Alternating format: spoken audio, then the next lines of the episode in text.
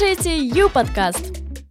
Привет, меня зовут Ксения Левчик. Я видеоблогер и певица. На моем YouTube-канале уже больше двух миллионов подписчиков. Сегодня я расскажу про поиск собственной ниши в блогосфере, как качественно провести первые съемки контента и как привлечь первых рекламодателей. Вы слушаете Ю-подкаст молодежной платформы uplatform.by от UNICEF. Мы начинаем. Итак, первый шаг, который мы должны сделать, входя в благосферу, это выбрать тему контента, которая вам подходит. Для начала вам нужно определиться с тематикой вашего контента. Некоторые сразу знают, что они хотят и будут снимать, а для некоторых этот вопрос остается открытым. И сейчас я дам несколько советов, которые помогут найти подходящую для себя тему. В первую очередь вы должны опираться на свои интересы и хобби. Возможно, вы умеете классно готовить, танцевать и петь.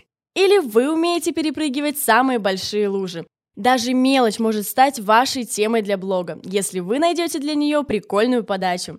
Если вам самим сложно и кажется, что ничего такого нет, спросите у своих друзей, что отличает вас, что им нравится в вас.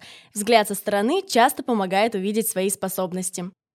Ни в коем случае не думайте, что то, что вам нравится, это мелочь, которая никому не интересна, или что в этом уже есть крутые профи.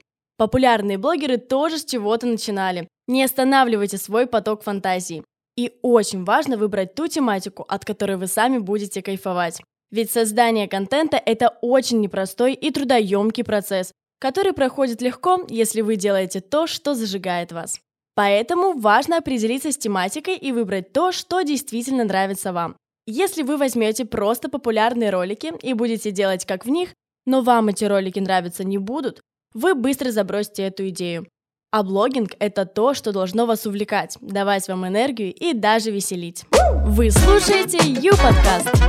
Идей для контента бесконечно много, но существует ли тема, которая точно взлетит? Сейчас разберемся.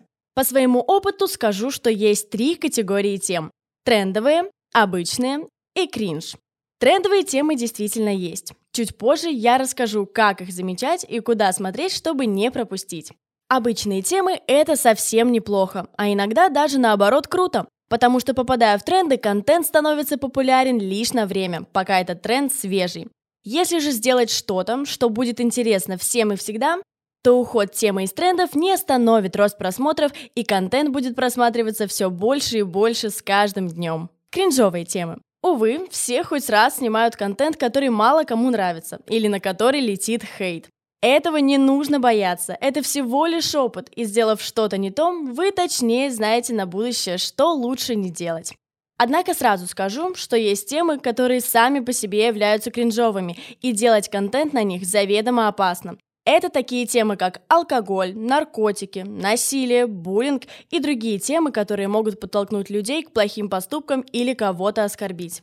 Что касается моей темы, то это создание каверов. Идея пришла не случайно. С самого раннего детства я любила слушать музыку и всегда подпевала. Первая песня, которую я спела в два года, была «Уходи, дверь закрой». Эта песня и подарила мне мой первый миллион просмотров. Тему каверов, музыки я не могу отнести к трендовым темам. Музыка всегда была, есть и будет. Но эта тема все же зависит от трендов. Например, для создания каверов я всегда слежу за трендами, ведь кавер на новые известные хиты всегда наберут больше просмотров, чем кавер на старую или не очень известную песню. А если говорить про кринжовые темы, то я бы вообще не рекомендовала вам в это ввязываться. Плохого контента в соцсетях и так хватает. Лично я никогда не снимала такой контент и не собираюсь. Вы слушаете Ю-подкаст. Когда вы уже определились, что снимать, надо понять еще, куда это выкладывать и кому показывать. Кто-то подумает, что нужно закидывать одинаковый контент сразу во все социальные сети, но я так делать крайне не рекомендую. Дело в том, что каждой социальной сети лучше подходит свой формат. Начинать лучше с одной платформы, которая больше всего подходит для вашего вида контента. Скорее всего, это будет уже понятно, когда вы придумаете формат блога. Но если нет, то вот вам подсказка. TikTok – это яркие, короткие, вертикальные видео. YouTube – это насыщенные, горизонтальные видео от 5 минут. И Instagram – это уникальные визуалы и тексты. Хоть это и не правило, и вы вполне можете загрузить видео в формате для TikTok в Instagram, Но старайтесь не злоупотреблять этим, экспериментируйте с осторожностью и смотрите на реакцию ваших подписчиков. Вы слушаете Ю-подкаст. Думаю, здесь все понятно. Становится все интереснее, но и сложнее, потому что следующий этап один из самых важных – это съемка контента. Создание контента делится на три ключевые этапа – подготовка, продакшн и постпродакшн. На этапе подготовки нужно четко расписать, что хотите получить в финале и что для этого нужно. Если это ролик, пропишите сценарий, оборудование, которое вы будете использовать, и людей, которых хотите привлечь. Не забудьте выучить движение для танцевального тиктока заранее и возьмите с собой штатив для камеры. Если это фото, соберите примеры того, что должно получиться в финале. Напишите план съемочного дня, образы, составьте список необходимого реквизита и оборудования. А то я так один раз должна была снять в ролике, как говорю по телефону, а сама забыла найти второй телефон. И у меня был только тот, на который нужно было снимать.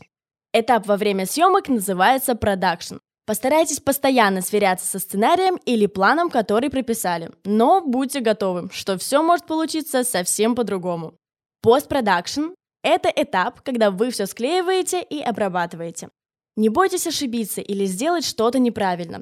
Опыт приходит со временем, а первый блин всегда не очень. Существует куча приложений, которые позволяют добавить видеоэффекты или, например, сделать так, что в кадре будет несколько вас. Например, CapCut или даже встроенный редактор TikTok. Вы слушаете Ю-подкаст. А теперь давайте подскажу, где искать идеи для контента. Мы с вами говорили о том, что трендовый контент не равно хороший. Однако тренды помогают вашему видео попадать в рекомендации. А еще в популярных роликах можно почерпнуть идеи для своего собственного уникального контента. Подпишитесь на известных в вашей нише людей, тех, кто занимается чем-то похожим или в похожем с вами стиле, но на другую тему. Проверяйте вкладку «Тренды» в каждой социальной сети. Обычно там отображен контент из топа. Попробуйте придумать что-то похожее, но не копируйте уже готовые ролики. И помните, что такой контент нужно генерировать очень быстро. Некоторые тренды живут меньше дня. Следите за новостями и используйте их для своих идей. Например, когда будет проходить Евровидение, я, конечно же, запишу кавер на понравившегося мне исполнителя.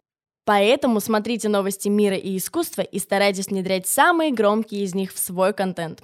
Так ваш контент будет всегда актуальным и вовлечет много новых людей. Вы слушаете Ю-подкаст. Естественно, чем популярнее вы будете, тем вероятнее столкнетесь с хейтерами. Лучшее оружие против хейтеров – это искренность и холодная голова. Будьте честными со своей аудиторией, но раскрывайте им только то, что считаете нужным.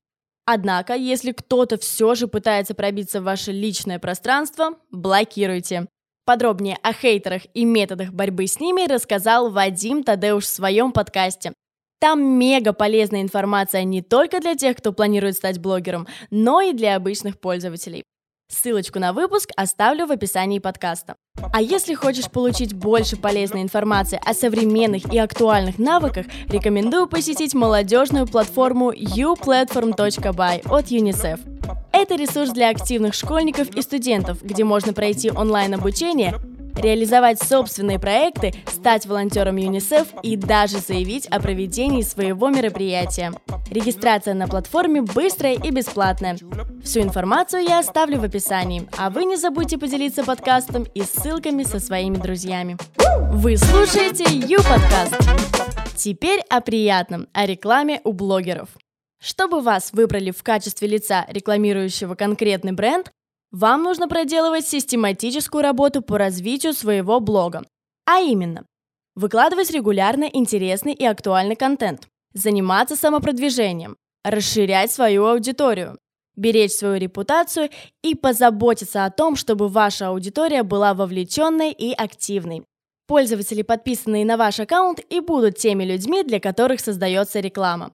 Конечно, рекламодатели должны быть в курсе вашего желания разместить у себя их рекламу. Чтобы сотрудничать с брендами, вы можете показать готовность разместить рекламу в своем профиле, пометив в шапке страницы, как с вами связаться, воспользоваться специальными площадками, биржами рекламы и напрямую связаться с представителем бренда. Конечно, когда тебе впервые пишут по рекламе, это невероятное ощущение. Ты сразу начинаешь осознавать, что все, что ты делаешь, не зря. Тебя замечают и доверяют твоему личному бренду. Моим первым рекламодателем был детский YouTube-канал. Хотя на тот момент на моем канале было уже почти 100 тысяч подписчиков, можно начать монетизировать свой блог и с меньшим количеством подписчиков. Даже одной тысячи качественной аудитории может быть достаточно. До сих пор помню, как мы с родителями обрадовались первому сотрудничеству.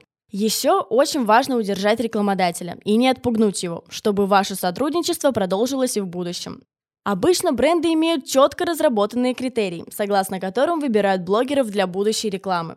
Ваш потенциальный клиент посмотрит на географию ваших подписчиков, их возраст, интересы и активность. Но даже хорошая статистика вашего профиля еще не гарантирует успешного сотрудничества с брендом.